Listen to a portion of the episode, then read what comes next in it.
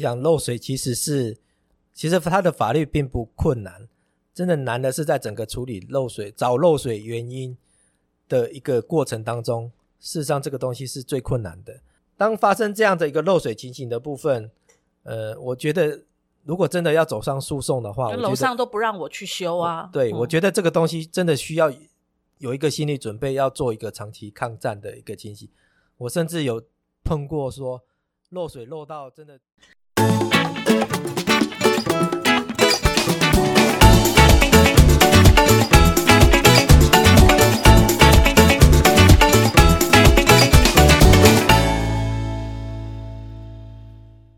Hello，大家好，我是大影子，我是阿达律师，欢迎大家一起来收听赛底拉律法。我们要带大家一起法律拉迪赛。那今天是阿达律师在我们的当中哦，我们今天要我们要来谈谈漏水。诶，知道吗？漏水的问题是那个房地产纠纷的第一名哦。呃，很有趣哦，竟然漏水是第一名，因为台湾有太多的房子是老房子了，所以如果在没有都更或者是拆掉重建之前，房子或多或少因为年迈哈、都会有一个漏水的问题。所以想问阿达律师说，房子漏水一定都是楼上的错吗？那我要该向谁求偿呢？漏水到底这个问题要怎么去分辨呢？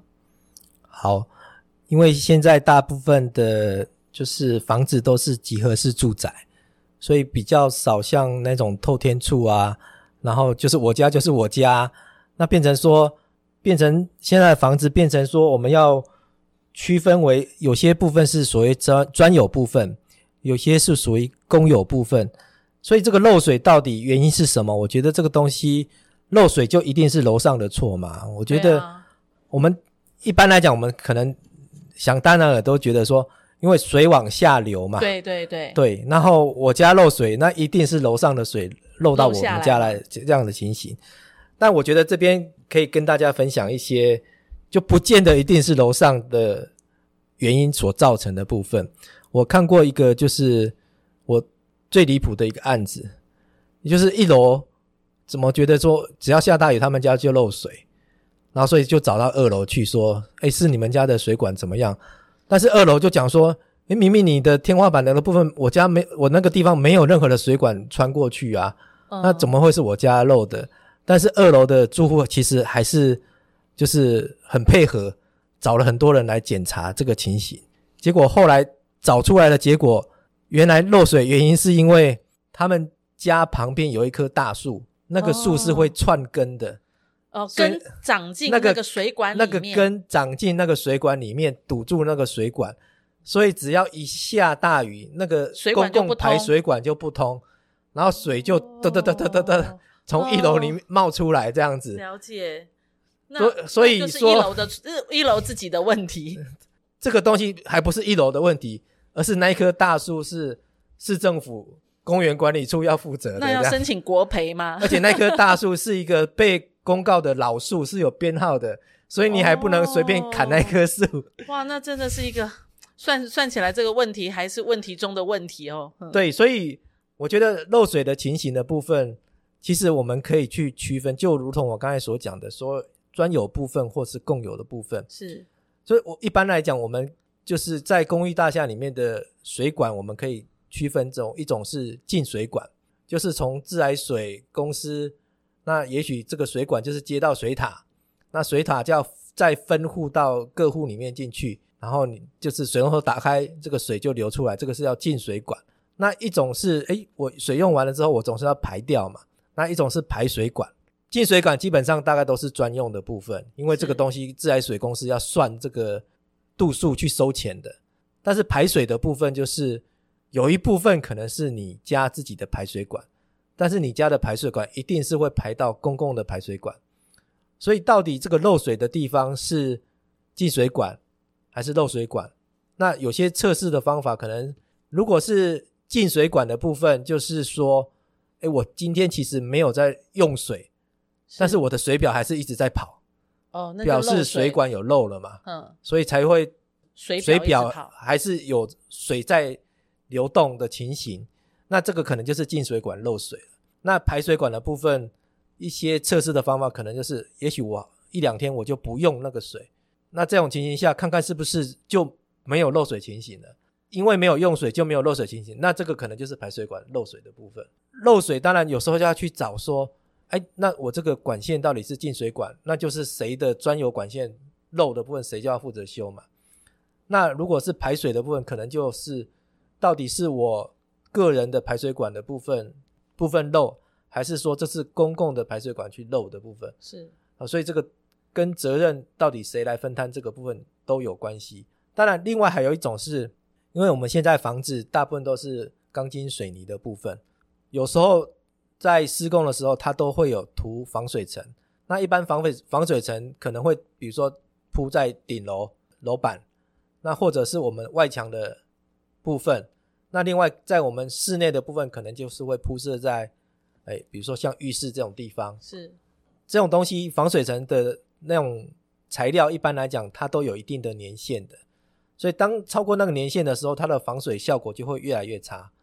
所以当有时候十几年、二十几年那种老房子，它的防水层基本上已经没有那个什么功能了，那可能只要你在家里一洗澡。浴室的水就事实上就是不是透过，只是透过排水管，而是透过整个浴室的楼地板的部分会渗到楼下去。哦，那这个待机就比较短。对，所以这种东西可能就是漏下去，可能漏的很严重的时候，你就会发现怎么开始长出钟乳石出来了，这样子。是是是。对，所以说，诶，发生这个漏水的部分，我觉得最重要的是，是我们先要去找这个漏水点是什么，这样子。了解，可是漏水点是这样啊，就是我说我有理，你说你有理，那漏水也都是一定是从墙壁跑出来嘛。我也不觉得我是我家的问题啊，因为虽然漏水，可是我可能会讲说，哎，那是公共水管啊什么的问题。这个时候应该要有一个什么公正的第三单位来判定说，哎，这个漏水管到底是谁的问题？所以我们应该要去找如何找这个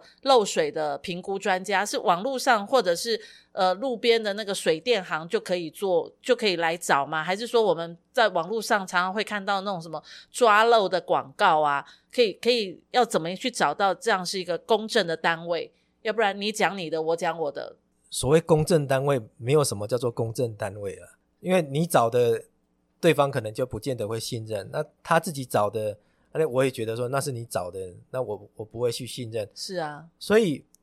我我的建议是说，其实现在如果是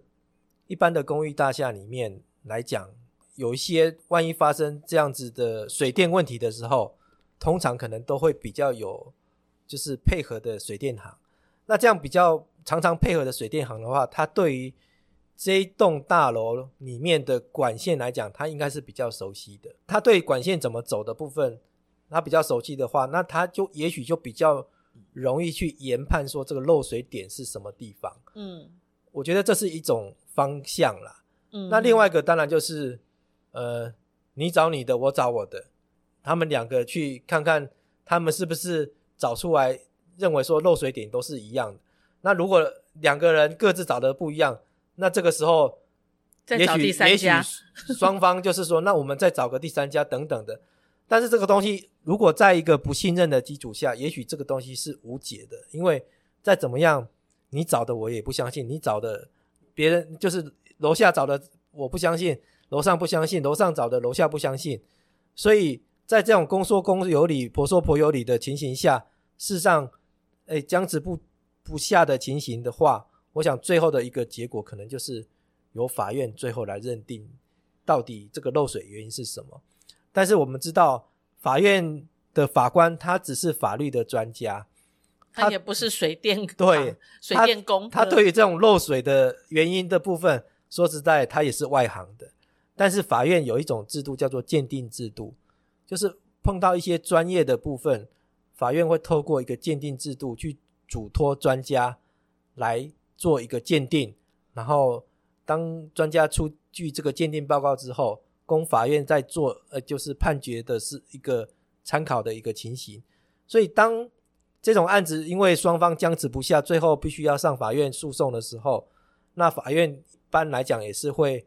先嘱托一个鉴定单位。那个鉴定单位要钱吗？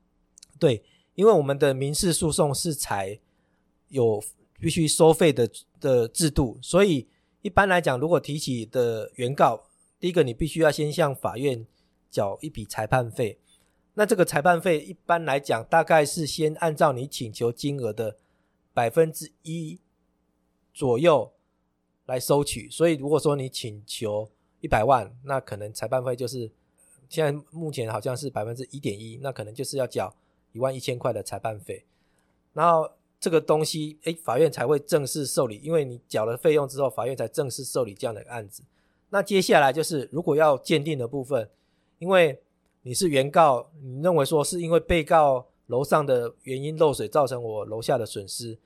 那这个部分你要先负一个举证责任，证明说是楼上漏水。因为你要负举证责任，所以如果要做鉴定的话，法院会先命原告去缴纳这个鉴定费用。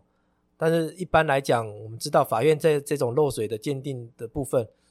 呃，费用都不便宜。那通常都鉴定大概多少钱？嗯，我看到的至少可能都有六位数字以上，个十百千万十十几万十几万的部分。哦，所以有时候也许修个漏水，修漏水还不用修个漏水，可能只要几万块，但是你可能为了要鉴定这个部分，就要花了上十几万的费用这样子。哦，那真的是炒翻了才会走到这条路。对呀，啊。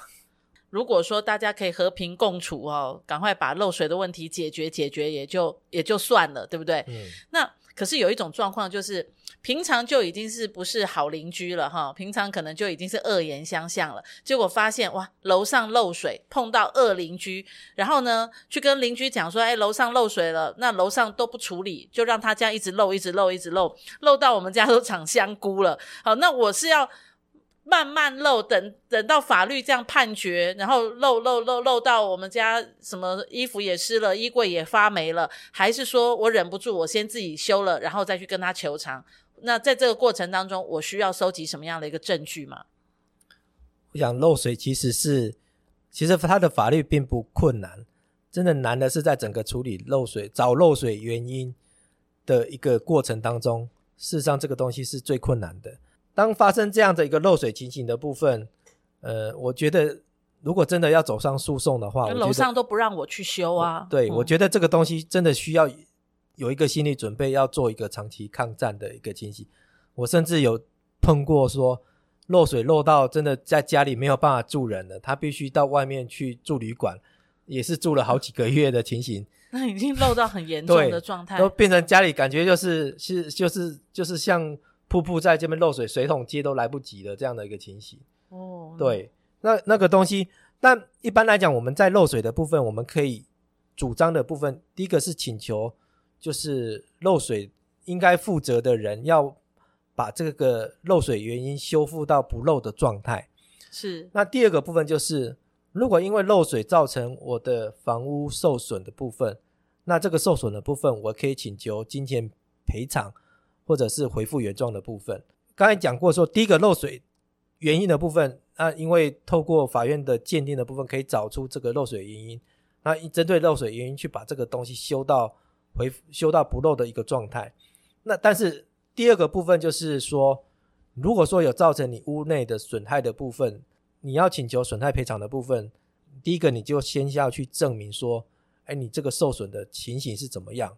所以这个东西你就必须要去。做一些保全证据的一个部分，比如说去拍照啊，或者说在法院诉讼当中，先不要去动到这个部分，等到法院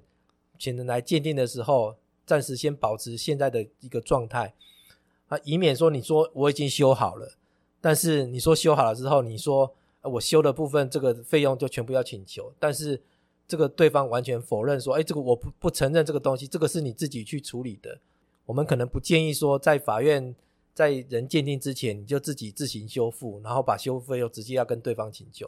因为到时候可能会对方不承认这个东西是他漏水造成的部分，你会造成一个你举证上的困难。可是，比如说像这样的漏水状况，我的家是百万装潢，然后漏水的地方我下面又有百万音响，所以造成我百万装潢，我百万音响，或者是我漏水刚好在衣柜，我名牌的包包、名牌的貂皮，通通因为漏水而造成。不可不可那种就是没有办法估计的损失的时候，我要跟你求赔偿。我我已经没有当时的发票啦，我那个百万音响也救不回来，那这该怎么办？我想，如果你真的是找那个百万装潢，那你记得真的要把你当时施工厂商的电话要留着，或者你找人来装了百万音响，留这个店家的联络方式。一般来讲，可能当时施工的收据呀、啊，或者你买了百万音响的发票不会保存那么久。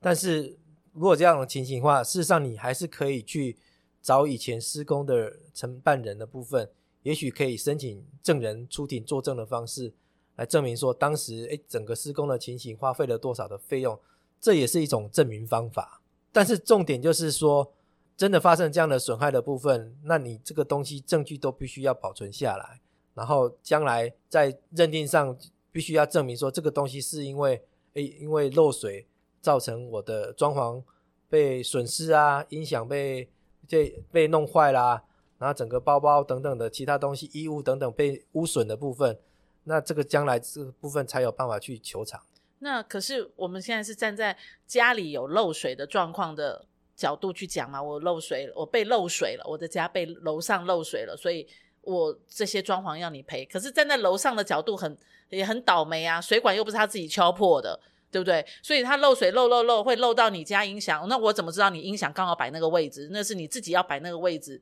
对不对？所以哇，那个接下来我已经帮你把水管修好了，然后你还要我去赔 音响赔貂皮大衣，我也觉得不合理。所以如果说在这上面两厢都有觉得。呃，不合理的状况下，最后一定是走到法院来做判决嘛？那站在法官的立场，通常会怎么判这样的一个判决法呢？我想，今天如果是因为楼上的原因造成漏水，你是所有权人，对你房屋，你就法律上你有必须有维护保管的责任，所以你不能说，诶，水管的专，你你负责的水管漏水的部分，你是没有责任的。我想这个在法律上是说不过去的，所以因为你。的所有物的原因造成别人的财物受损的部分，法律上你本来就是要负损害赔偿责任的。了解。当然，这个原因如果是完全是楼上负责的部分，当然楼上要负百分之百的责任。但是如果我们刚才讲的这个管线是刚好是楼上跟楼下共用的排水管的部分，那这个原因的话就各自百分之五十哦。哦，所以楼下的部分变成说你自己也有百分之五十的责任，所以你的损失的部分你也只能球场百分之五十，你自己要负要吸收自己另外百分之五十的责任。那有那种呃管线漏水，其实是大厦的公用管线漏水，那公用管线漏水造成的赔偿，那我要跟管委会来赔偿吗？那如果我是公寓是外面的管子，那我找建商来赔偿吗？没有，我想说，我们先讲是说今天楼上楼下。共用管线，那可能就是楼上楼下各二分之一。但是如假设那个排水管，它比如说它是从呃顶楼一直排排排排到一楼的那种共用的排水管，嗯，那这个东西就是所谓大家共用的部分，就是所有七一楼到呃顶楼所有的共有人，大家要一起来负责这个共用排水管的情形。那如果有管委会的部分，因为管委会其实也是代替大家来管理这个。